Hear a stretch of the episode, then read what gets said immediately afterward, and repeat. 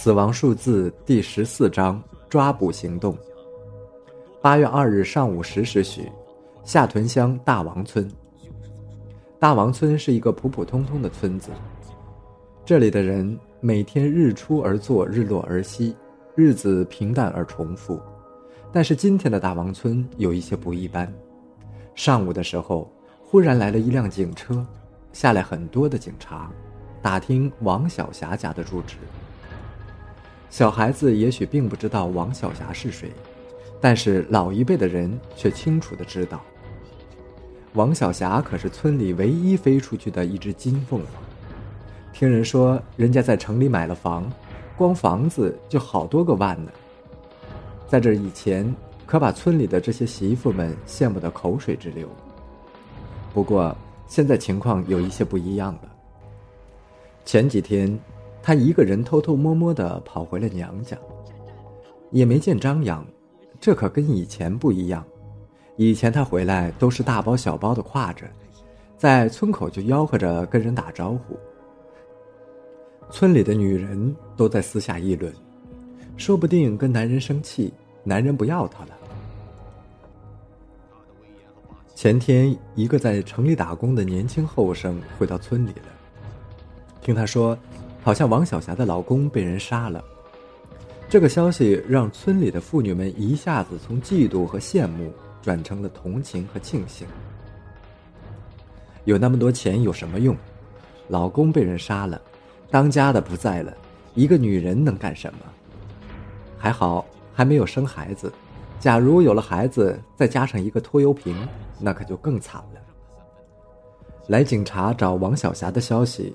像风一样迅速传遍了大王村，村里的人都跑出来看热闹，一大群人围在王小霞家的院子里看。出来了，出来了！一群人赶紧往院子外跑。紧张之下，程来家媳妇的鞋子也被踩掉了，也顾不上捡，光着脚丫子跑到院子外的空地上，远远的继续看。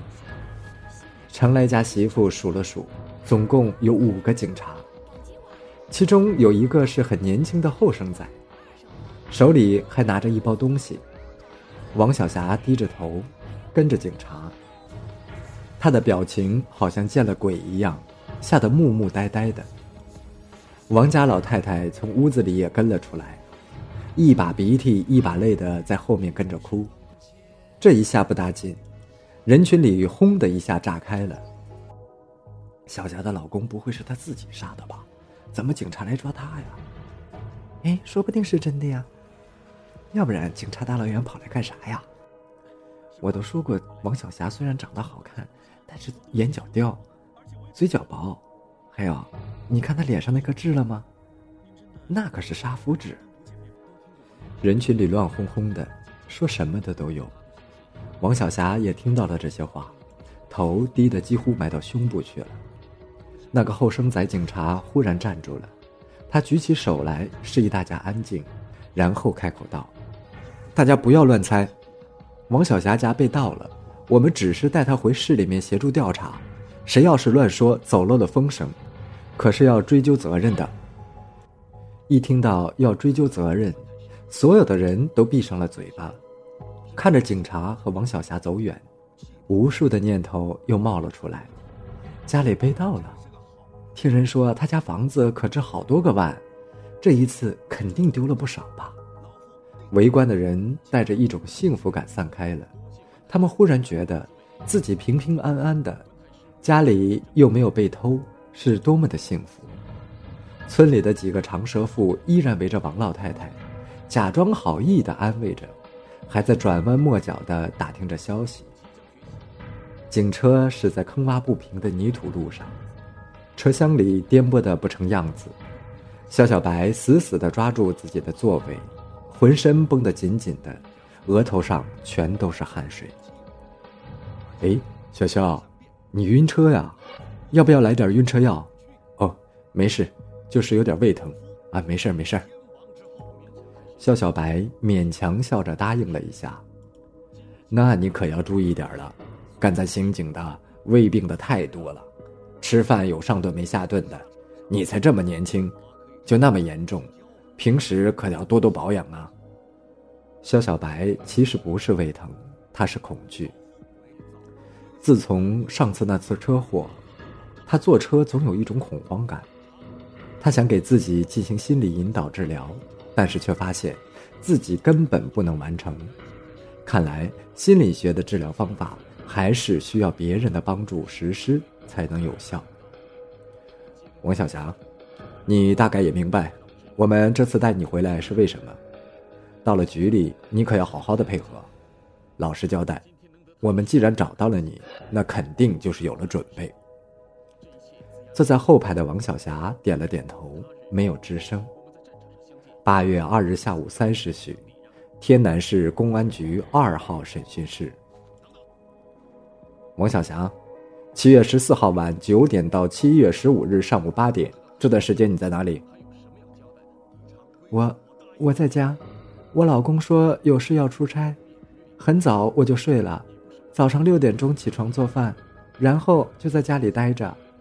到了上午九点多，我想家了，我就坐车回老家了。胡说！这段时间你到底有没有去过胡记招待所？没有，我真的没有去过，我真的什么都不知道。是你们的人通知我说我老公出事了，那几天我才从老家回来的。你真的没有去过现场吗？没有，没去过，我真的没去过。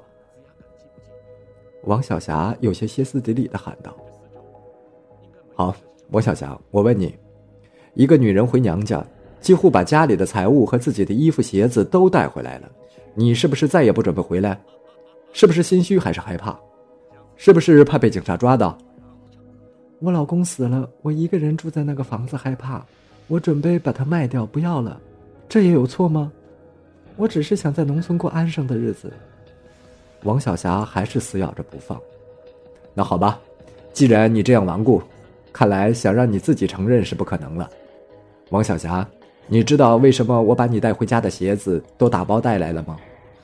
听到鞋子，王小霞好像被电击了一样，浑身一抖，然后又强自镇定的说：“鞋子怎么了？我又不是偷来抢来的，我是自己花钱买来的。你知不知道？”平时用的洗涤剂只能洗去肉眼可见的血迹，但是通过一些方法，依然可以检测出血迹的存在。王小霞的脸色一下子变得灰白，美丽的眼睛也一下子失去了光彩。夏小白怜悯的看了他一眼，向站在他旁边的女同事说道：“走吧，带他到政务室，让他自己看一看。”关于心理治疗。心理学的某些伤害是可以通过自我催眠治疗的，但很多种情况，一个人对自己过于恐慌的记忆是无法自己完成的。这个有点像中医所说的“医不自医”。